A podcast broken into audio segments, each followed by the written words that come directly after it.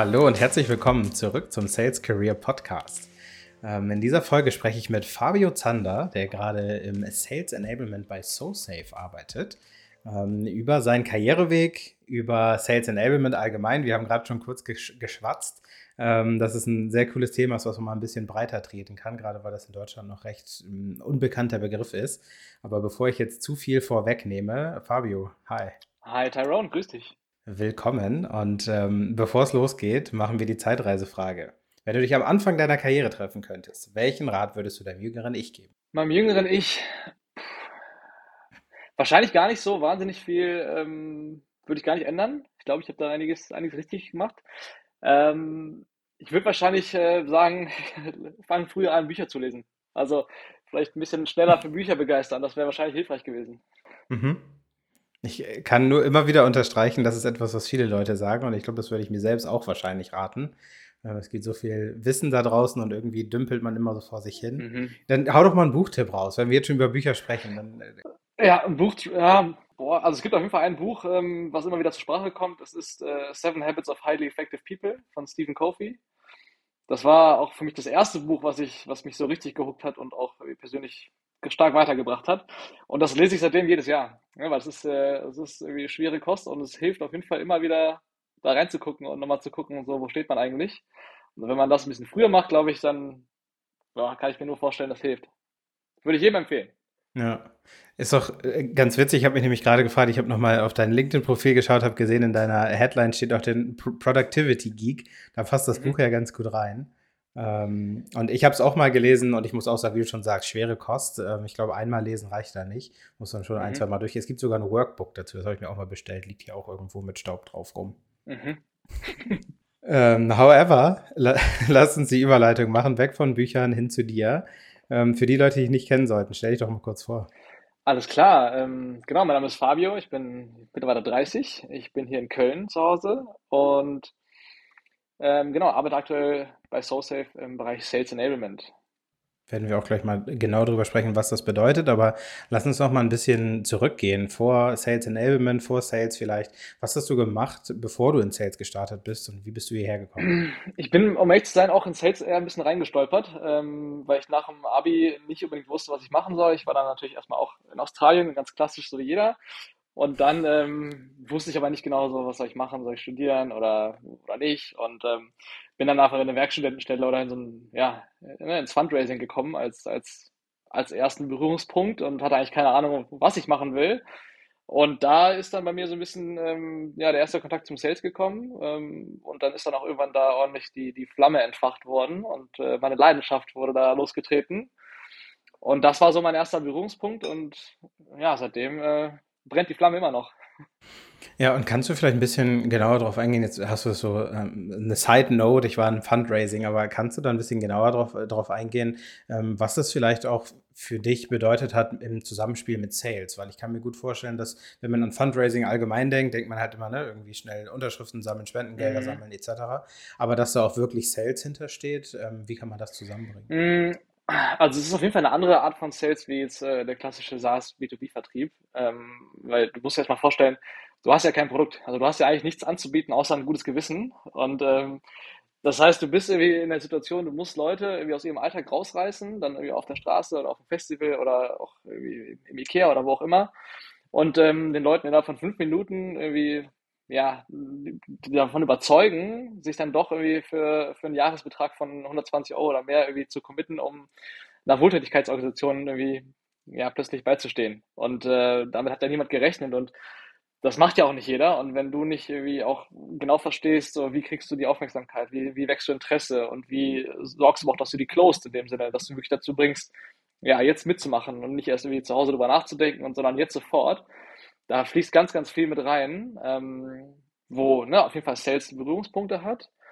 Ähm, aber auch ganz klar ist so, es geht alles über die Kommunikation, es geht viel über Psychologie und da ist auf jeden Fall einiges, was, was hängen geblieben ist oder was man auch in anderen Sales-Bereichen mitnehmen kann, weil das schon eine sehr, sehr harte Schule ist. So, das ist, ähm, das ist schon interessant und die hat mich gut geprägt, das auf jeden Fall. Ähm, und hat vor allem auch dafür gesorgt, dass ja, dass ich so ein bisschen mehr den, den, äh, den Einflussbereich bei mir selber sehe. Also es liegt dann irgendwie nicht unbedingt an externen Faktoren wie Wetter ist gut, Leute kommen und haben Bock zu spenden, das natürlich nicht, sondern es ist schon all on you. Also du, du machst den Unterschied und ähm, wenn du nicht da bist und Leute aus dem Alltag rausreißt und stoppst und davon begeisterst, jetzt irgendwie ja, für eine NGO, NGO zu, zu spenden, dann macht es halt keiner. Und den Impuls brauchst du einfach. Und der ist ja, wenn du jemanden outbauen, ist heute genauso.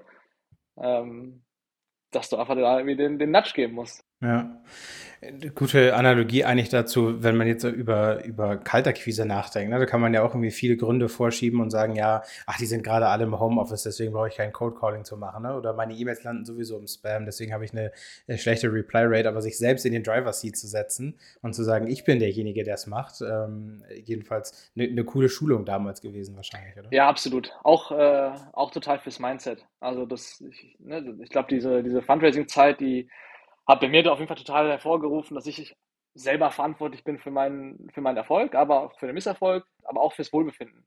Und das auch unabhängig von externen Faktoren. Also damals, klar, wenn es regnet, äh, gibt es die einen, die sagen, äh, ne, die Leute kommen nicht aus ihren Häusern und es ist leer und du konntest keine Leute aufschreiben, weil es hat geregnet, Wetter war schlecht. Oder du lernst einfach damit umzugehen, ja, kannst du nichts dran ändern, aber du kannst dir jetzt irgendwie eine Ringjacke anziehen und äh, das nutzen und und trotzdem irgendwie erfolgreich sein oder dich dafür zu, zu entscheiden, so du gehst damit um. Und das ist ja, das ist heute ja im Grunde, also im B2B SaaS-Vertrieb ähnlich. Du kannst schnell Ausreden finden, so Prospects sind in der Mittagspause, schlechte Zeit zum Anrufen und ja, nee, Homeoffice ist immer schwierig.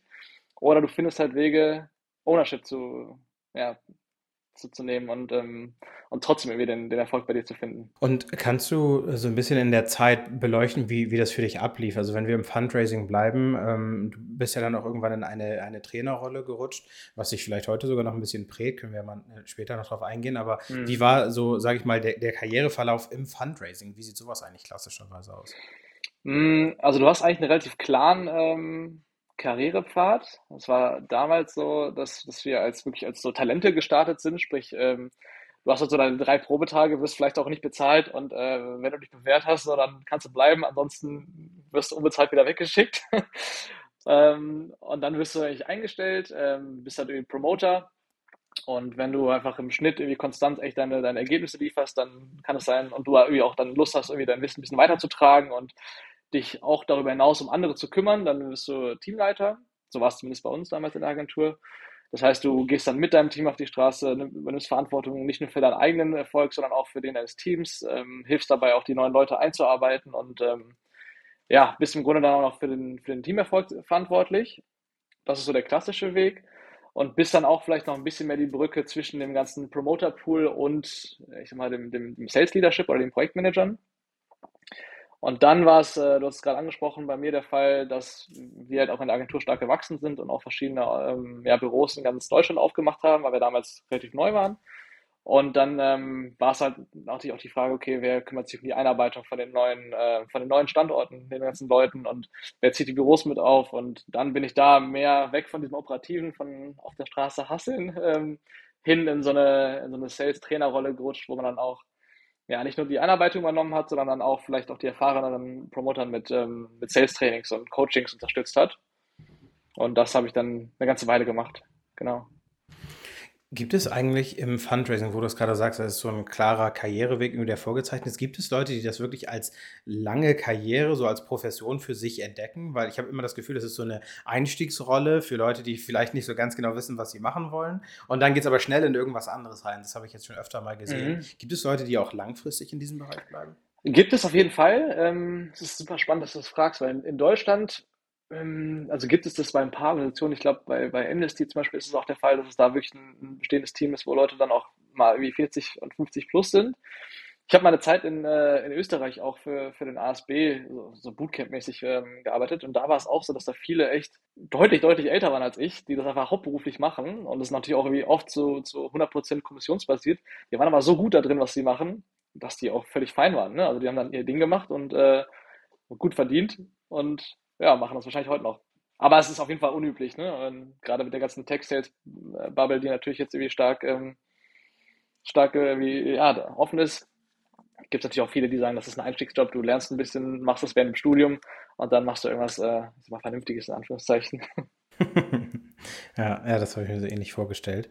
Ähm, du hast gerade gesagt, dass da Leute dabei sind, die irgendwie auf 100% Kommission arbeiten und das so gut machen, dass sie damit auch gut leben können.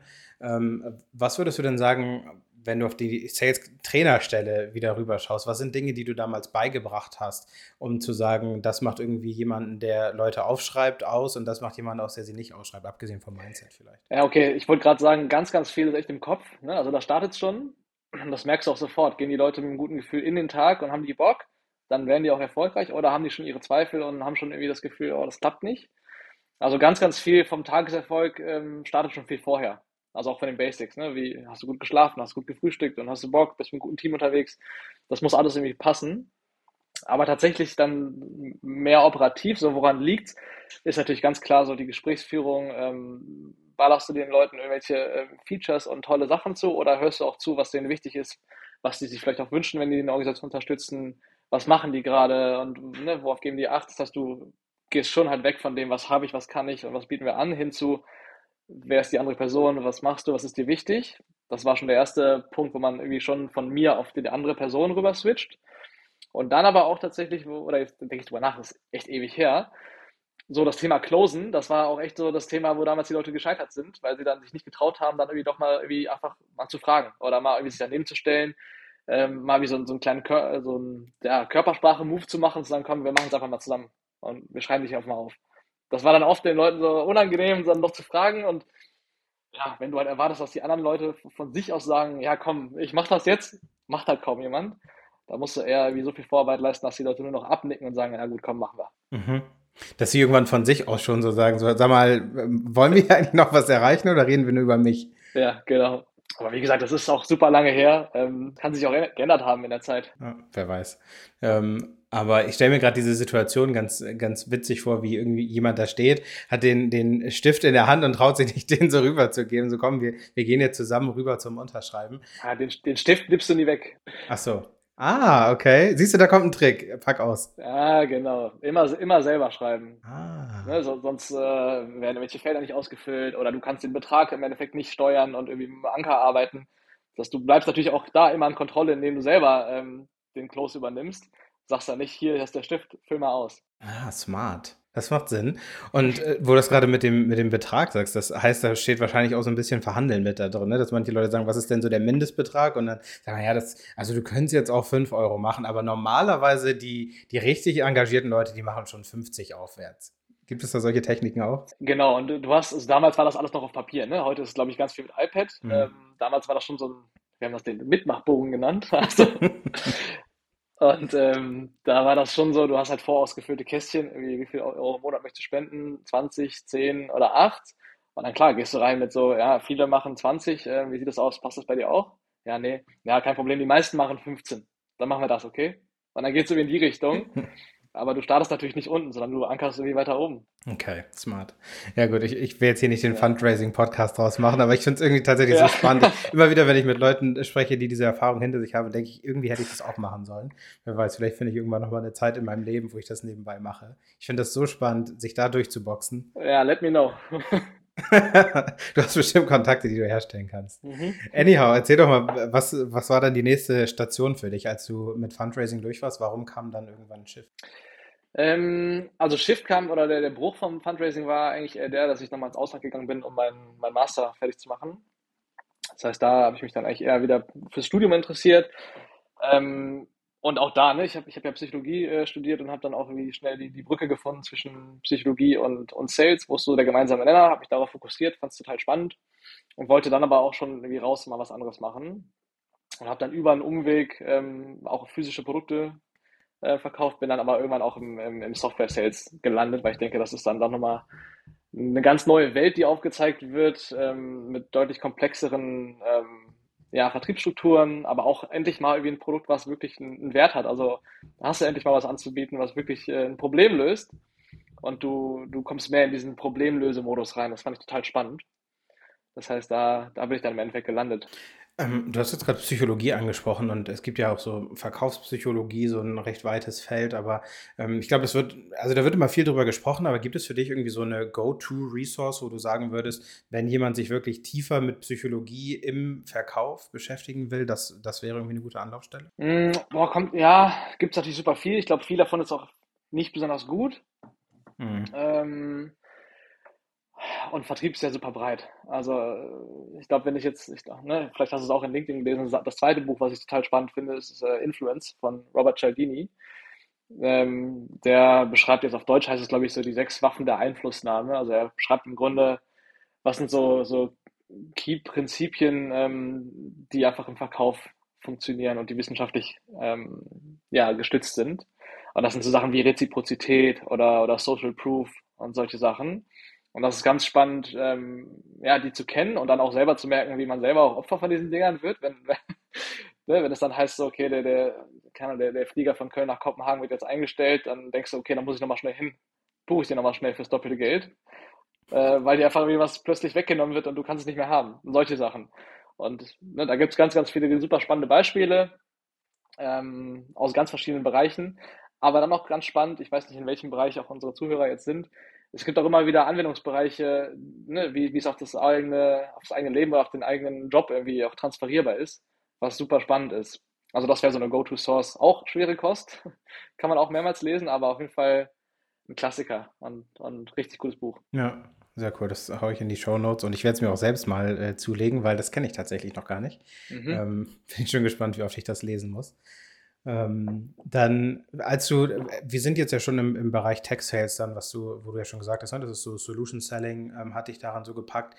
Ähm, was war das vielleicht im Vergleich auch zu ähm, dem, was du vorher gemacht hast, wo du gesagt hast, das ist etwas, da kann ich wirklich drin aufgehen? Kannst du irgendwie etwas sehen, wo du, dass du festgestellt hast damals, ich will Software Sales machen, ich will Solution Sales machen, weil? Na, zum einen habe ich, glaube ich, die persönliche Herausforderung gesucht, wo ich denke, das erfordert nochmal ein neues Skillset und auch ein ja, einfach nochmal Sales auf einer anderen Art und Weise und von einer anderen Perspektive betrachtet.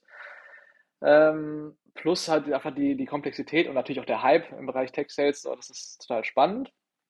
Ähm, aber im Endeffekt, was mich, glaube ich, am meisten gereizt hat, ist äh, neben der persönlichen Herausforderung auch die Tatsache, dass du einfach mit, mit, mit vielen verschiedenen Leuten plötzlich zusammenarbeitest, also im Sinne von Bayern, dass du mit denen zusammen guckst, passt das, ist es interessant, wenn ja, was davon, wenn ja, wie genau, dass es nicht nur ist, ich habe hier eine Scheibe Brot und willst sie haben, ja oder nein? Und wenn nein, dann kommen die wieder, sondern es ist so komplexer und, ähm, und interessanter und ja, ich muss tatsächlich sagen, als ich damals mit ähm, angefangen habe, mich mit Vertrieb auseinanderzusetzen und dann auch wirklich für mich entschieden habe, ich will unbedingt in den Vertrieb gehen, habe ich an eine ganz andere Richtung gedacht. Ich wollte nämlich genau das machen, was du gerade erwähnt hast. So, hier ist eine Scheibe Brot, entweder ja oder nein. Ich weiß nicht, mhm. es war mhm. nicht Brot, es war auch nichts Spezielles, aber ich wollte halt so dieses typische Transactional. Ne? Ich fahre irgendwo hin, schließe irgendwas ab, fahre weg und habe die dicke Kommission in der Tasche.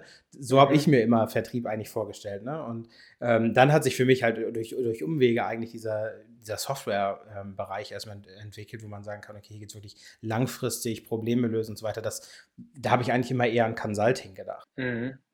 Ich glaube tatsächlich, dass es auch früher so war. Ne? Also wenn früher ähm, Produkte, ob es jetzt irgendwie Druckerpatronen oder was auch immer war, dann war das auch so, weil du als, als, als Unternehmer oder als Vertreter der Experte warst, du hattest das alleinige Wissen über deine Produkte und, und, und den Use Case und alles. Und der Käufer auf der anderen Seite, der wusste nichts, weil es gab vielleicht kein Internet oder, oder keine Referenzen und, und kein Google. Heute ähm, ist das ganz anders. Das heißt, wir müssen uns auch natürlich im Vertrieb total anpassen und, und ganz anders rangehen. Ich hatte letztens auf einer Konferenz äh, gehört, dass jemand gesagt hat, ähm, dass, glaube ich, 70 Prozent des ganzen Verkaufsprozesses schon passiert ist, bevor du als, als Vertriebler mit den Personen in Kontakt gehst. Weil sich einfach im Vorfeld ganz viel informiert wird und geguckt wird, was gibt es auf dem Markt. Und es ist so einfach mittlerweile als Käufer sich zu informieren und auch schlau in den, in den Erstkontakt zu treten. Das war früher einfach anders. Und das ändert ja auch den Vertrieb. Ja, ich muss gerade, als du Druckervertrieb gesagt hast, muss ich gerade an eine Bewerbung denken, die ich damals abgeschickt habe an, ich hau's einfach mal raus, an, an Toshiba oder sowas, Toshiba Services, wo es glaube ich auch, das war ein bisschen verschleiert, aber ich glaube, es ging auch um Druckerpatron. Ich bin mir nicht so sicher. Ich bin froh, dass ich nicht da gelandet bin. Ähm, aber wo du es gerade ansprichst mit dieser Buying Journey, ne, dass man irgendwie 70 Prozent sind schon durch. Ich glaube, das ist natürlich auch immer ein großer Unterschied, wo befindet man sich. Ne? Ist es jetzt, sind wir im Outbound-Bereich, Inbound-Bereich, vielleicht mhm. sogar Product-Led, wo es sogar nochmal richtig ähm, eine ganz andere Schiene ist, ne? wo die Leute zu dir kommen und sagen, ey, ich arbeite schon seit zwei Jahren mit deinem Tool, jetzt will ich aber mhm. das ganze Team reinkriegen. Da gibt es auch nochmal eine große Differenz wahrscheinlich, oder? Absolut, ja, total. Ähm, ich glaube, also das, das, das schreitet ja auch schnell voran und ändert sich wahnsinnig schnell. Und ich glaube, unsere Aufgabe als Vertriebler oder auch als Enabler ist es natürlich da auch irgendwie up to date zu sein, um zu gucken, wie können wir uns auch anpassen und vielleicht auch dann ahead sein. Und mittlerweile nicht mehr, nicht, nicht an die Käufer irgendwie äh, pitchen und irgendwie verkaufen, sondern mit den Käufern zusammen. Weil du brauchst ja nichts vormachen, die wissen ja auch sehr, sehr viel und die kennen mittlerweile auch, ne, was heißt es denn, irgendwie ein Full-Service-Anbieter zu sein und mit CS zusammenzuarbeiten, etc. Das ist ja mittlerweile nichts Neues mehr für viele, an die du verkaufst. Je nachdem, an wen du verkaufst und was du verkaufst, aber. Ja. Ja, bleiben wir kurz da. Was würdest du sagen, ist so eine der, der größten Dinge, die, ähm, die sich gerade verändern, wo man sich irgendwie auch als Vertriebler anpassen muss im Solution-Selling-Bereich? Ähm, ist es das, dass man sagen muss, ich setze mich in den, also ich bin vielleicht selber nicht mehr im Driver-Seat, sondern ich setze mich eigentlich daneben und helfe nur noch? Mm, boah, also ganz so stark würde ich es echt schwer zu beantworten, ne? weil es natürlich sehr davon abhängt, in welcher Industrie bist du unterwegs, ähm, wie, wie, etabliert bist du als, als, als Unternehmen und als Produkt etc. Aber um es ganz banal runterzubrechen, glaube ich schon, dass es total hilft, hilft, hilft wenn man ähm, ja, weg vom Mindset geht, so ich muss jemandem was verkaufen, Teufel komm raus, hin zu, wir machen das zusammen.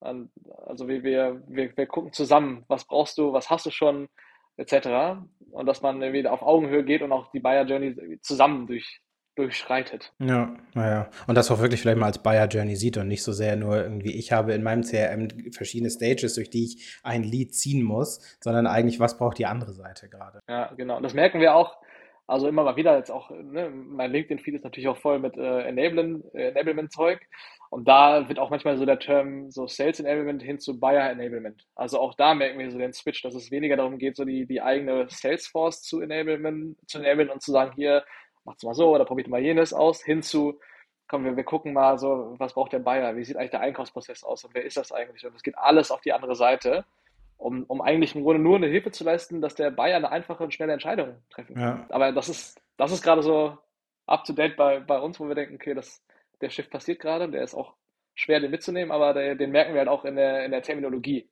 Krass, das ist bisher noch nicht bei mir angekommen. Ist klar, das ist auch noch nicht so ganz mein Bereich, aber ähm, eigentlich ein, ein krasser Shift, wenn man sagen will, okay, wir müssen nicht mehr unsere Seller enablen, sondern eigentlich die Buyer. Ähm, jetzt sind wir schon mitten im Thema, ne? können wir ja direkt eigentlich mal die, die Büchse der Pandora aufmachen. Wir sprechen über Sales Enablement. Und ähm, vielleicht kannst du erstmal einen kleinen Abriss machen, warum du dich eigentlich für Sales Enablement entschieden hast. Du warst ja vorher selbst Seller ähm, und hast dann den Shift gemacht. Wie kam das? Also, ne, wir haben ja eben schon mal kurz über das Thema Fundraising und so gesprochen und so, ja, so die Passion auch irgendwie das Wissen zu teilen und anderen zu helfen, war schon immer irgendwie auch da und das habe ich auch immer, glaube ich, ganz gut gemacht. Und ähm, ich glaube, was bei mir der, der, der ausschlaggebende Punkt war, war, dass ich einfach nicht mehr nur für mich alleine verantwortlich bin und für meine Quota und für meinen Commission und für meinen Erfolg und so, sondern dass man bei Sales Enablement so ein bisschen mehr an die Seitenlinie tritt. Das heißt, du bist auch nicht mehr so krass im, im Rampenlicht und der Gong wird geläutet und sowas. Das ist alles ein bisschen weg. Aber du hast auch so einen multiplikativen ähm, Impact, den du haben kannst. Gerade wenn du in, einer, in einem Unternehmen bist, was, was stark wächst und einfach auch viele, viele neue Seller hat, dann kannst du einfach deinen Impact nicht nur, nicht mehr nur auf dich haben, sondern im Grunde auf ganz, ganz viele Leute multipliziert. Und das fand ich total spannend. Ähm, zum, zum einen ne, Impact wegen, zum anderen aber auch, weil ich nochmal eine ganz neue Seite von Sales kennenlerne. Ich hab, das ist irgendwie so ein Muster bei mir, glaube ich. Und ähm, das ist total spannend, auch nochmal selber so weg vom Driver Seat, wie du es gerade gesagt hast, äh, zu gehen, hin zum, zum, zum Beobachter um zu gucken, so, ne, wie machen es die anderen, wie habe ich es vielleicht auch früher auch oft verkackt und, und, und was, wie habe ich aus meinen eigenen Fehlern gelernt und wie möchte ich jetzt auch das andere aus meinen Fehlern oder aus, aus den Fehlern anderer lernen, um, um schneller ongeboardet zu werden, schneller irgendwie auf Quota zu kommen, schneller erfolgreich zu sein und auch schneller die Liebe zum, zum Sales zu, äh, zu entwickeln. Ja. Also eine ganze Reihe. Was würdest du sagen, was hat sich da für dich verändert bei diesem, bei diesem, ähm, sag ich mal, Perspektivwechsel, ne? Zu sagen, ich gehe jetzt raus und schaue von der Seitenlinie, eigentlich eine coole Beschreibung, von der Seitenlinie zu und, und werde auch irgendwie helfen dabei. Was hat sich verändert für dich in der Perspektive, wenn du dir jetzt Seller von außen anguckst? Mm, also erstmal, was sich für mich verändert hat, ist, wie gesagt, einmal so ein bisschen so der, der, der, der Fame und das Leute und, und alles ist so ein bisschen weg, was immer auch völlig fein ist. Ähm, aber vor allem auch ganz interessant, auch mal so den ganzen Sales-Prozess und, und die Herangehensweisen und Mindset von vielen verschiedenen Leuten zu sehen und das aus so einer Art Vogelperspektive. Weil mir dann schon nochmal klar geworden ist, so, die Leute sind alle von der Persönlichkeit her ganz anders und das ist auch super so. Und jeder hat, findet seine, seine Art und Weise, erfolgreich zu sein. Und es muss nicht mal die gleiche sein. Und für mich ist es total spannend herauszufinden, so wie, wie nutzen die Leute ihre Stärken und ihre Persönlichkeit zu ihrem eigenen Vorteil und wie unterschiedlich zeigt sich das dann in, in einem Outbound, in einer E-Mail, äh, in einer Demo oder in einem Closing? So, wie machen die das? Das ist so spannend, dass es einfach nicht den einen Weg gibt und nicht, nicht den einen Typ gibt. Ich dachte früher auch, du musst der Extravertierte sein, der, der laut ist und äh, outgoing und kommunikativ. Aber es gibt auch wahnsinnig viele Beispiele von Leuten, die eher schüchtern sind und, und eher ruhig und eher für sich alleine sind, die aber unfassbar gut sind und, und einfach Vertrauen aufbauen und ihre Deals schnell closen. Und das ist total spannend, das auch nochmal zu lernen. Mhm. Ja, gerade weil du sagst, dass auch nicht diesen einen Weg gibt. Ne? Ich glaube, was, was ja ähm, oftmals so ein bisschen diktiert wird, ist so, wir müssen alles nur scalable und repeatable sein irgendwie. Ne? Wir müssen alles nach Schema F machen. Es gibt ja ein Framework und du darfst nicht rechts und nicht links abbiegen. Und ich habe das Gefühl, in, in vielen ähm, ja, Organisationen, wo ich jetzt auch mal so von außen reinschaue, geht man inzwischen wieder weg davon und sagt eigentlich, ähm, ich, wir wollen eigentlich so die, die die Unterschiede der Personen mit unserem Approach eigentlich verschmelzen. Und wir geben sozusagen die, ich nenne es immer Leitplanken, so von außen vor und alles dazwischen darf derjenige selbst entscheiden. Siehst du mhm. das auch so? Ja, auf jeden Fall. Also ich glaube, die ganzen Frameworks und, und sowas, die, die sind sicherlich hilfreich.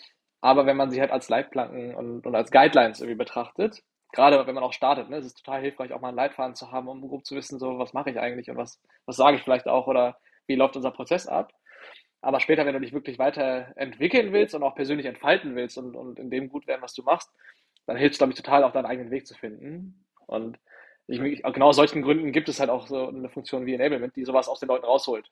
Ähm, also vielleicht machen es auch die, die, die Sales Leader, ähm, oder sollten sie natürlich auch, aber so eine Sales Enablement Funktion hilft das natürlich nochmal total ähm, rauszuziehen und zu, zu unterstützen. Mhm. Ich kann das aus meiner Perspektive ganz gut widerspiegeln, weil ich merke es gerade bei mir selbst, wenn ich mit meinem Team arbeite, dass ich halt am Anfang, früher war ich so von wegen, hey, das ist irgendwie der Leitfaden, ähm, so machen wir das und so wissen wir, dass es funktioniert.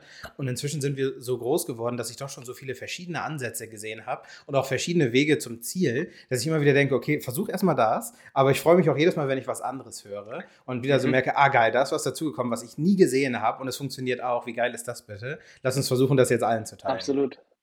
Ja, genau das ist, ist der Punkt, wenn es denn für alle hilfreich ist. Das weißt du ja nicht. Ja. Mhm. Aber der Ansatz ja. ist natürlich super cool, wenn du, wenn du, reinschaust, so was macht jemand besonders gut oder was hat zum Erfolg ge geführt und dann guckst du, kann das irgendwie runtergebrochen werden auf die anderen. Aber mit dem Wissen, ja. was für die eine Person funktioniert, muss nicht für die anderen funktionieren. Möglicherweise tut es aber, deswegen machst du im ersten Schritt erstmal, dass du das Wissen überhaupt zur Verfügung stellst und das den anderen mitteilst. Ja, ja genau schon, das ist es cool. eigentlich, ne? So ein, so ein Wissen teilen einfach nur und nicht im Sinne von irgendwie, ähm, wir, wir machen jetzt alles so, wie der eine das macht, sondern eher nach dem Motto, hey, guck mal, es gibt diesen, diesen, diesen und diesen Ansatz, versuch doch mal einfach, was für dich funktioniert und nicht mehr dieses strikte vorzugeben, hey, es geht, gibt nur diesen einen Weg, sondern halt eben diese verschiedenen ähm, ja, Möglichkeiten zu mixen, finde ich eigentlich super spannend. Ja, sehe ich auch so. Ähm, erzähl doch mal, wenn wir gerade über Sales Enablement sprechen ähm, und, ich, und ich merke, dein, dein Herz geht dabei aus, die, die Flamme fängt an zu lodern. ähm, ich will jetzt nicht, es, es muss, muss, nicht klingen wie in Wikipedia, aber versuch doch mal so ein bisschen ähm, Guidelines zu geben für jemanden, der noch nie Sales Enablement gehört hat. Was ist Sales Enablement eigentlich? Es ist auch wiederum schwammig, ne? Also wirst du nicht happy mit sein. Aber im Grunde ist Sales Enablement umfasst fast alles, was den Sellern dazu hilft, ähm, effektiver zu verkaufen. Und das kann sich halt äh, in jedem Unternehmen unterschiedlich äußern. Also es kann sehr strategisch sein, es kann in Großkonzernen ne, ganz, ganz groß angelegt sein, es kann aber auch im kleinen Startup total operativ sein. Ähm, aber ganz typischerweise, was im Grunde darunter fällt, ist das Thema Onboarding, dass die Leute schnell reinkommen, dass sie ein Onboarding-Programm haben, dass die schnell auf Quota kommen, dass die Ramp-Zeit irgendwie runtergebrochen wird und schnell, ähm, schnell erreicht wird. Ähm, aber auch, dass das ganze Thema Weiterentwicklung und, und wie gesagt, im Sales, du lernst ja nie aus, dass das Thema im Grunde leitend von, von der Funktion auch begleitet wird und dafür gesorgt wird, dass die, dass die Personen sich ständig weiterentwickeln. Das heißt, Continuous Learning ist ein Riesenthema. Aber auch solche Sachen wie ein, äh, wie ein Sales Kickoff fällt drunter. wie One-on-Ones und, und Coaching, ähm, Zusammenarbeit mit Product Marketing. Also echt ganz, ganz viel, aber auch dieses ganze, also dass die ganzen Sales Collaterals von, von, von Marketing äh, genutzt werden, auch zu schauen, welche davon werden genutzt und ähm, welche lohnt es sich vielleicht ein bisschen mehr von produzieren und welche werden gar nicht genutzt, so, welche führen zu Deals, welche nicht. Also ganz, ganz, ganz, ganz breit, deswegen auch eine sehr, sehr schwammige Definition, was ist es eigentlich, weil es kann in jedem Unternehmen irgendwie anders gelebt sein und, oder gelebt werden, besser gesagt. Mhm. Und wenn wir es auf dein Daily Doing vielleicht runterbrechen, wie sieht die, der typische Tag oder die typische Woche von einem Sales Enabler aus? Kann man, gibt es die überhaupt oder ist sie jede Woche anders? Nee, die, die gibt es die gibt's nicht. Also, also zumindest bei mir nicht. Ähm, erstmal kann ich sagen, die ist ziemlich voll. Also die ist, da, da, ist, da ist viel los. Ähm, ändert sich aber auch immer je nachdem, was so die, was so die Company Goals sind. Ne? Also zum Beispiel, als ich angefangen habe, haben wir gerade kürzlich eine Finanzierungsrunde abgeschlossen, sprich, wir haben super stark geheiert und der ganze Sales-Bereich ist wahnsinnig schnell gewachsen.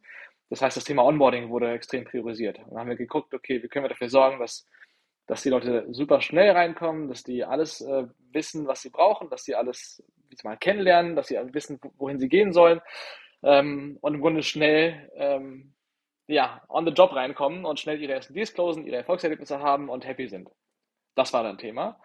Denn wenn es ein bisschen ruhiger wird, ist eher das Thema so, wie können wir dafür sorgen, dass die, unsere internationalen ähm, Offices, dass die auch angebordet werden. Das heißt, das Ganze wird auch international ähm, ja, ausgerollt. Ähm, wir benutzen aber auch ganz viel Zeit in unserem Kalender, um ich sag mal, die SDAs und die AIs mit One-on-One-Coachings zu begleiten. Wir gehen mit in Call-Shadowings, wir gehen mit in äh, die Demos und ähm, sorgen dafür, dass die, dass die sich da kontinuierlich ver verbessern. Ähm, genau, und so die Prioritäten, die shiften immer, immer sehr, aber wir sind schon sehr, sehr nah dran. Also wir, wir sind schon sehr operativ an dem ganzen, am ganzen Sales-Prozess dran, versuchen aber natürlich auch mal wieder zu gucken, okay, wo kann, wo kann man das Ganze etwas strategischer aufziehen, wo kann man vielleicht auch Sachen automatisieren und ähm, ja im Grunde auf so aufs Revenue-Ziel einzahlen. Und das ist vielen immer nicht ganz klar, aber das ist, das gehört auch dazu. Ja.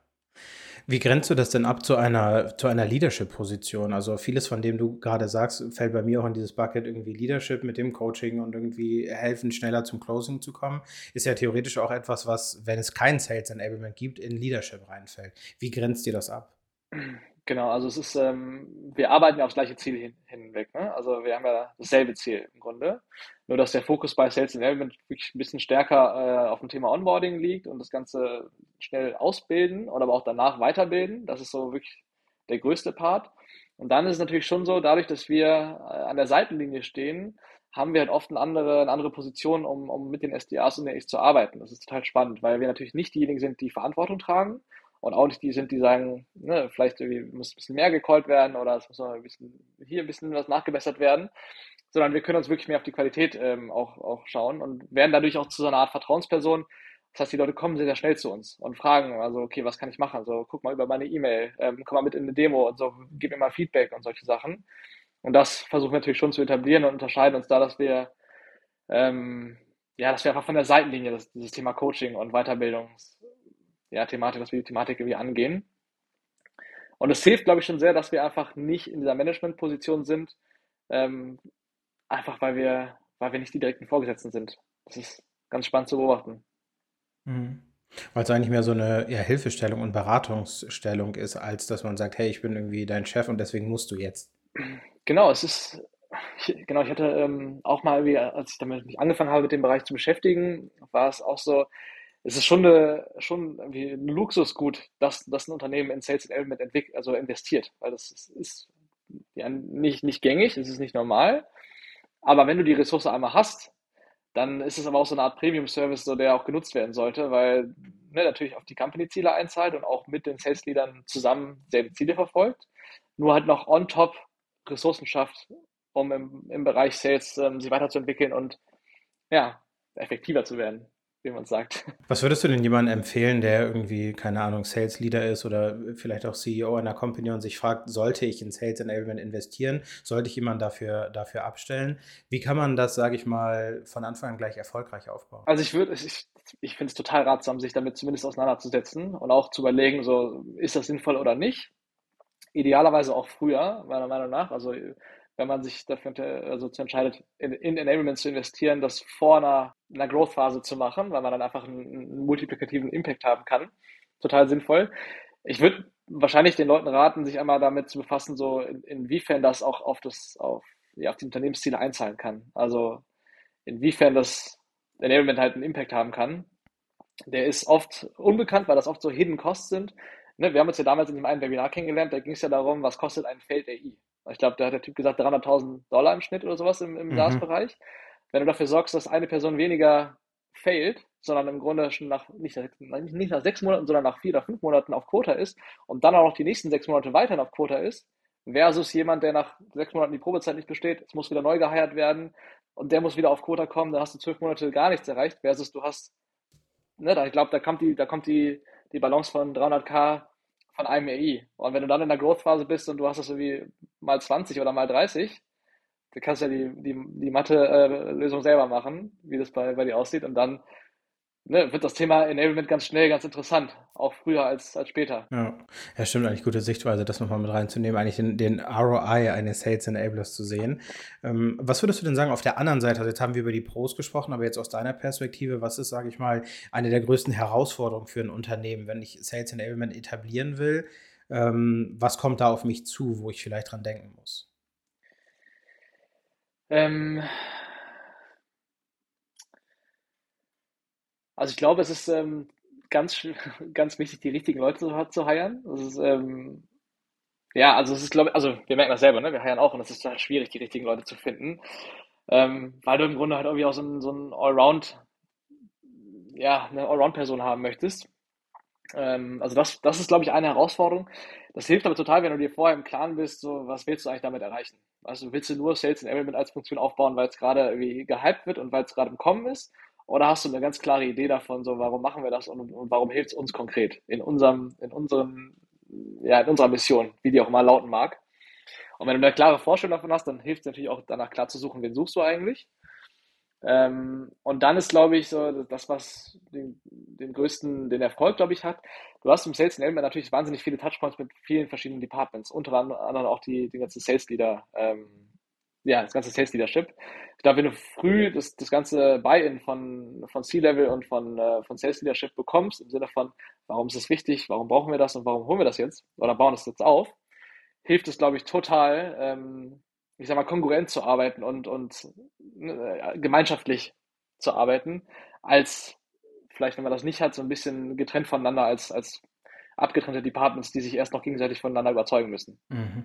Oder im schlimmsten Fall sogar gegeneinander, wenn irgendjemand von diesem, vom, vom Leadership nicht, ähm, sein Bayern nicht gegeben hat und eigentlich irgendwie versuchen will, das zum Scheitern zu verurteilen. Ne? es wird bestimmt jemand geben, der sagt, ich lasse mir das nicht wegnehmen. Kommt natürlich auch wieder sehr auf das Unternehmen an. Ne? Aber wenn jetzt jemand sagt, ich lasse mir dieses Thema nicht wegnehmen, dann vielleicht dagegen zu schießen, obwohl es vielleicht das Bessere wäre für die Organisation. Ja, also ist echt sehr individuell. Idealerweise, oder so wie ich es so verstehe ähm, oder auch glauben mag, ist es, wir arbeiten ja nicht gegeneinander und wir wollen auch niemandem was wegnehmen oder auch von niemandem was weggenommen bekommen. Es ist ja, wir arbeiten ja aufs selbe Ziel hinaus und jeder gibt im Grunde das, was er am besten kann. Und das kann sich, wie gesagt, je nach Organisation und, und, und Stage äh, unterschiedlich äußern. Aber so oder so ist die Idee von Enablement eine, die kommt und die super relevant ist und die meiner Meinung nach auch früher als später äh, in Betracht gezogen werden sollte, wenn man einmal sich auch damit Gedanken oder auseinandergesetzt hat, was hat das auch für einen finanziellen Impact, wenn man vielleicht gerade vor einer Wachstumsphase stehen könnte. Mhm. Ja. Fabio, ich bin durch mit all meinen Fragen, die ich für dich vorbereitet hatte. Ähm, ah. ich habe krass viel über Sales Enablement gelernt. Ähm, es ist ein Feld, was ich selber super spannend finde. Von daher vielen Dank dafür. Ich hoffe, es war auch für die Zuhörer und Zuhörerinnen was dabei. Ähm, bevor wir hier jetzt aber rausgehen, erzähl doch mal, wenn jemand mehr über Sales Enablement lernen will, mehr über Fabio oder über SoSafe, ähm, wo ist dein LinkedIn-Profil? mein LinkedIn-Profil, ja, googelt einfach Fabio Zander, dann findet ihr das auch. Oder guckt in den Show Notes nach. Oder in den Show Notes. Okay. Ja, du siehst, ich bin kein, ähm, kein ähm, gewandter Podcast-Gast. Noch nicht. genau. Wird sich ähm, jetzt ändern nach, der, nach dieser Folge. Du gehst steil. Wahrscheinlich, wahrscheinlich. nee, aber wenn jemand sich äh, für das Thema interessiert, dann ähm, also super gerne einfach auf LinkedIn connecten, ähm, ob es um, ne, um Sales Enablement generell geht oder vielleicht auch um SoulSafe oder Sales Enablement bei SoulSafe. Ähm, total gerne einfach auf uns zukommen oder auf mich zukommen. Und dann freue ich mich über jeden, der ja, aber jeden, der zumindest in Deutschland dem Thema so ein bisschen mehr Gedanken spendet und das Thema größer macht, als es äh, aktuell ist. Aber es hat auf jeden Fall verdient, etwas größer zu werden. Und dafür machen wir ein bisschen Lärm. Deswegen auch vielen Dank für die Einladung, Tyrone. Gerne, gerne. Das heißt, ich höre daraus, es gibt Open Positions im Sales Enablement bei SoSafe, wo es Sinn machen würde, mal, mal reinzuschauen. Absolut. Also die, die gibt es und ähm, genau, ich bin auch, also ich suche im Grunde nach direkten Kollegen und Kolleginnen. Also wer Lust hat, ähm, da mal in Austausch zu gehen, dann schreibt mich gerne an. Ähm, wenn Sales Enablement per se erstmal nicht so spannend klingt, fair enough. Ähm, auch im Bereich Sales gibt es ganz, ganz viele offene Stellen. Und ja, könnt ihr gerne anschreiben. Ich mache da gerne ein Intro. Sehr cool. Fabio, vielen, vielen Dank für deine Zeit und all die Insights. Ähm, ich hau wie immer alles in die Show Notes und sage erstmal vielen Dank und bis bald. Alles klar, vielen Dank, Herr Ron.